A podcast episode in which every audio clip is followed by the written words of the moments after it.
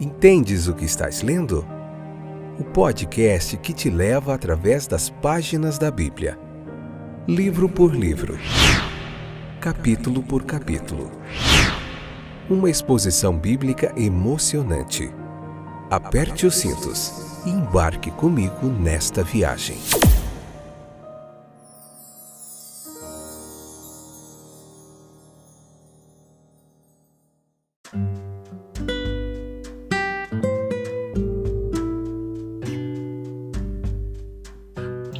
Olá, estou de volta. Eu sou o Fábio e esse é mais um excepcional episódio do podcast Entendes o que estás lendo. Que alegria poder estar de volta.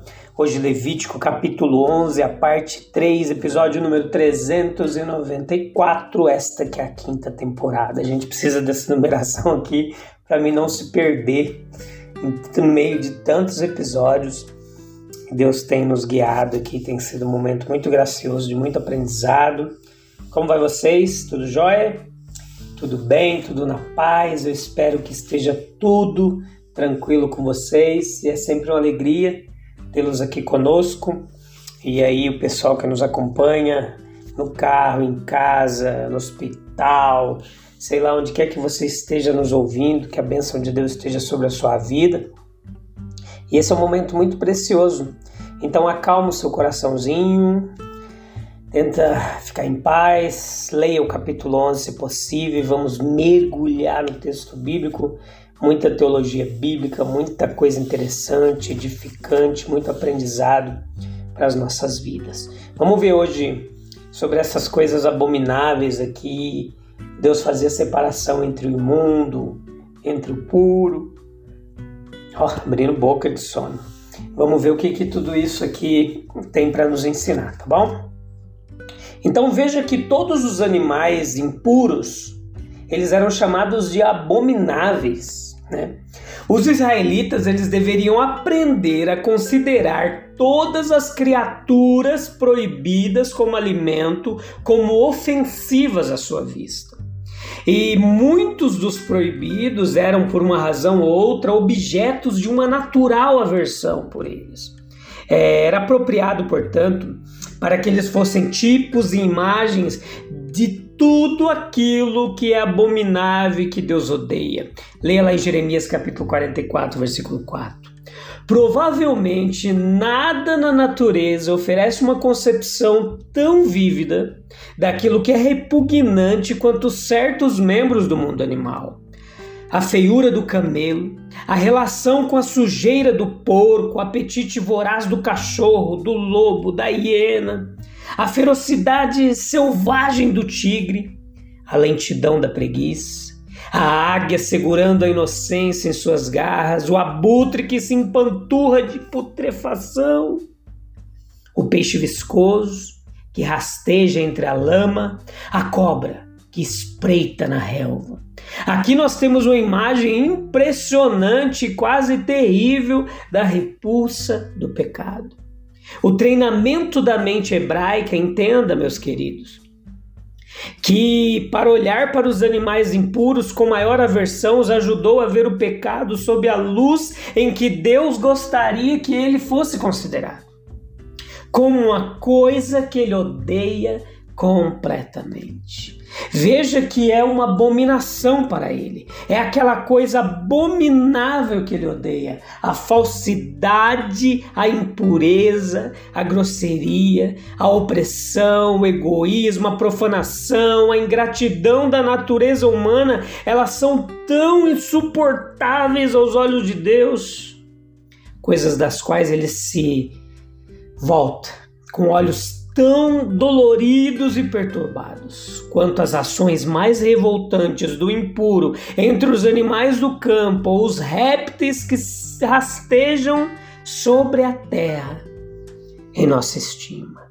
A linguagem ela é falha em expressar a ideia é, os hábitos mais vis das criaturas mais baixas por si só, elas transmitirão o pensamento da repulsa do pecado aos olhos de Deus.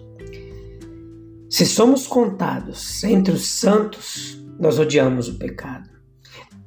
Na medida em que o nosso espírito ele é santificado pela verdade e pelo Espírito de Deus, o pecado é para nós também aquela coisa abominável que é aos olhos de Deus. Se estamos praticando qualquer mau hábito e, portanto, acalentando e não apenas suportando, mas até amando, deve chegar um momento de desencanto em que a coisa má assumirá aos nossos olhos o seu próprio aspecto odioso. O versículo 13 ao 25 traz algumas referências sobre algumas criaturas voadoras e tão conflitantes são as opiniões dos eruditos bíblicos quanto a muitos dos animais indicados nos nomes hebraicos, nesses versículos aqui diante de nós, que parece inútil esperar identificá-los com certeza. Esse fato em si deveria convencer o judeu de que a lei, na letra, foi abolida. Pois ele não pode dizer se não comeu repetidamente coisas abomináveis ou se o contato com as carcaças de tais não o tornou impuro. Mas quanto ao espírito da lei, há amplas indicações de pureza e impureza às quais podemos atender com proveito. Os imundos, eles estão em ligações gerais de rapina. Destacam-se entre eles aqui no texto as águias. Há poucas dúvidas de que o primeiro nome é verdadeiramente traduzido como águia aqui no original grego hebraico, desculpe. O termo expressa a propensão daquela criatura que está sempre pronta a dilacerar a carne de sua presa. Aí aos associados aqui ao mesmo grupo, os versículos 13 e 14, que são de natureza semelhante, como a águia marinha, cujo hábito é quebrar os ossos para chegar à medula, também chamada de águia negra. Tem o abutre, estes são muitas vezes representados em emblemas e simbólicos de espíritos malignos. Isso de fato é verdade para todos os pássaros impuros. A gente pode ver é, é, nas referências bíblicas, tá certo que alguns textos os pássaros significam outras coisas, como lá nos profetas, que significam os pássaros é, são simbólicos de alguns reis, de algumas nações, e a gente vai chegar lá. Vai depender tudo do, nossa, estou lição de boca, meus queridos. Vai depender do contexto né, em que está inserido para a gente poder encontrar o significado correto aqui.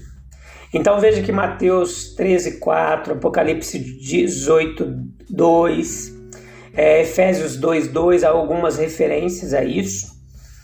E veja que, eminentemente, o caso das águias, cujo voo é altivo, cujos ninhos estão nas alturas inacessíveis das montanhas. De alturas vertiginosas eles se lançam sobre suas presas.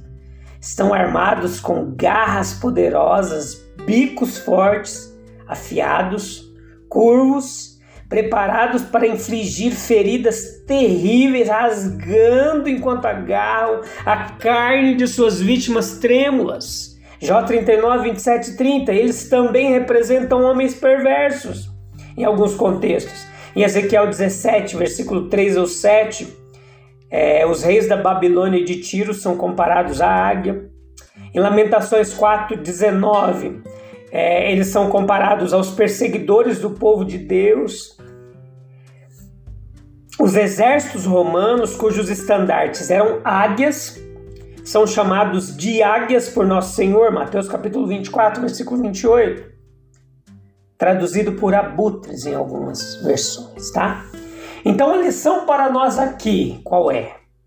Evitar a disposição dos ímpios e tomar cuidado com a sua voracidade implacável, crueldade diabólica. Deus é mais forte que os poderes das trevas. O nome hebraico para, para corvo é comumente usado e traduzido por noite.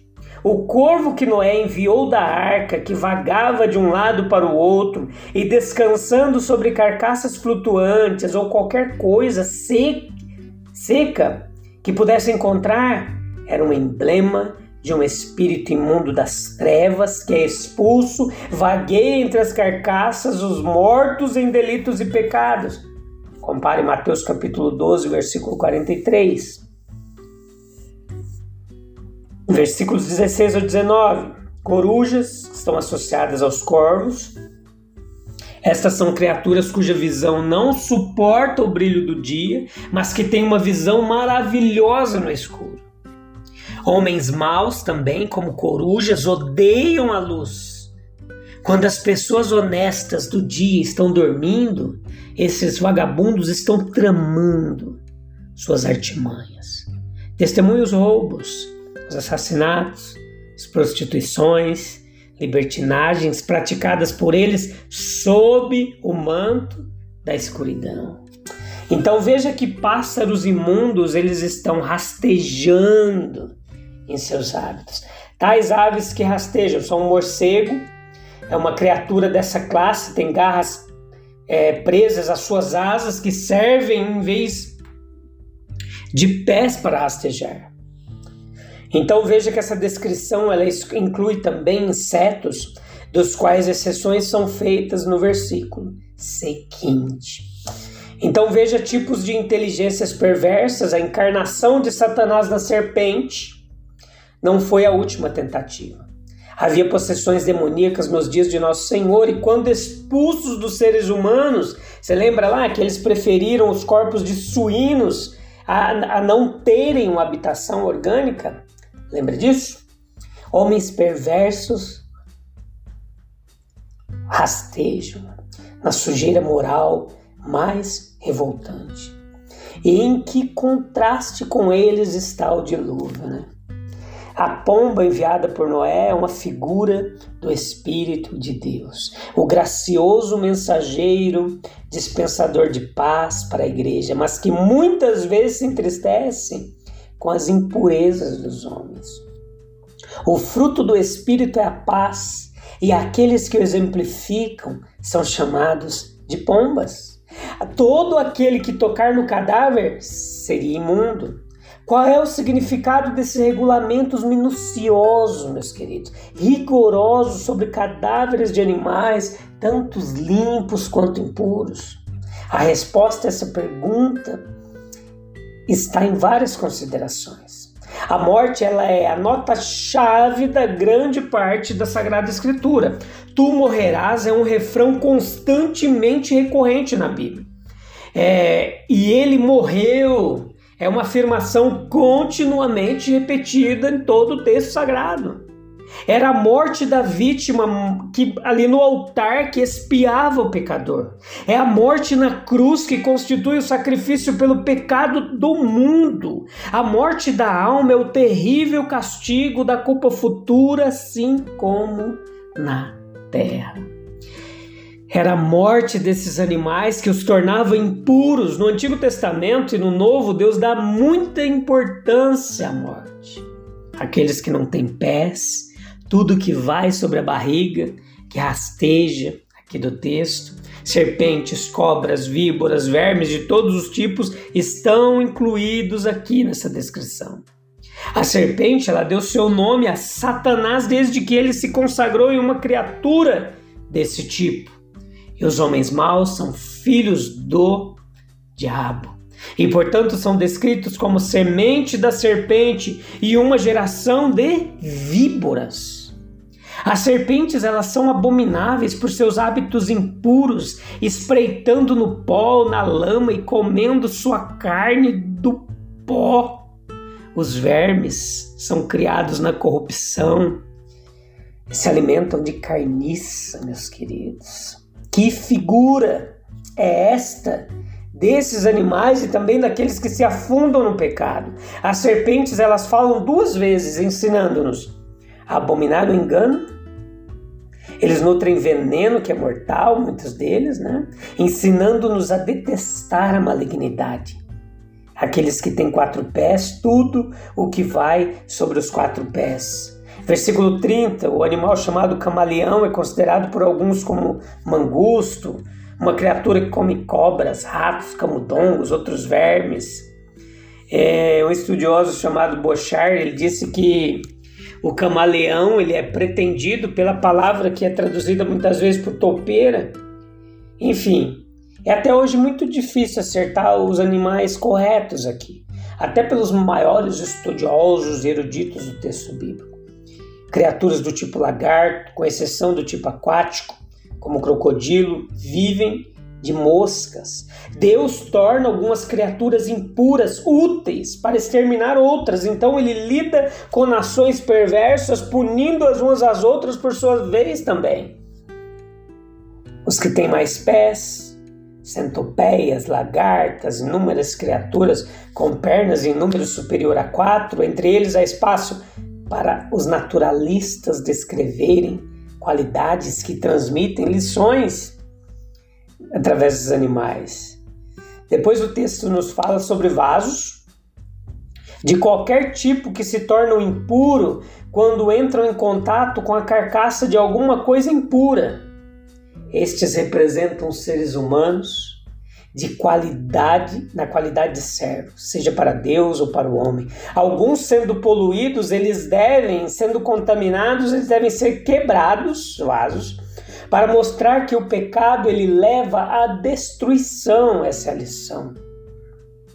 Outros podem ser purificados pela água, para mostrar que o pecado pode ser removido pela graça santificadora do Espírito de Deus. A carne limpa pode ficar contaminada pelo contato com qualquer coisa impura. Essa lei ensina que as más comunicações, elas corrompem as boas maneiras. Meus queridos, se uma coisa impura ela caísse numa fonte ou um poço em que houvesse água em abundância, versículo 36, isso não tornava a água impura. Olha que fantástico.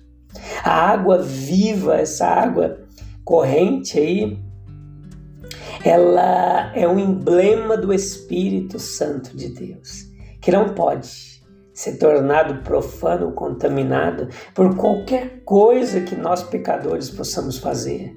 Olha, nós vimos bastante detalhes aqui hoje, mas a gente ainda se encontra no próximo episódio e a gente vai concluir no próximo episódio esse capítulo 11.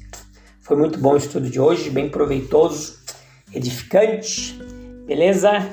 Valeu, bye bye, a gente se vê no próximo episódio para a gente concluir esse capítulo 11 aqui de forma bem resumida, um pouquinho sobre esses animais, sobre que eram impuros e puros ali, segundo a lei. Tá bom? Um abraço, Deus abençoe, tchau, tchau.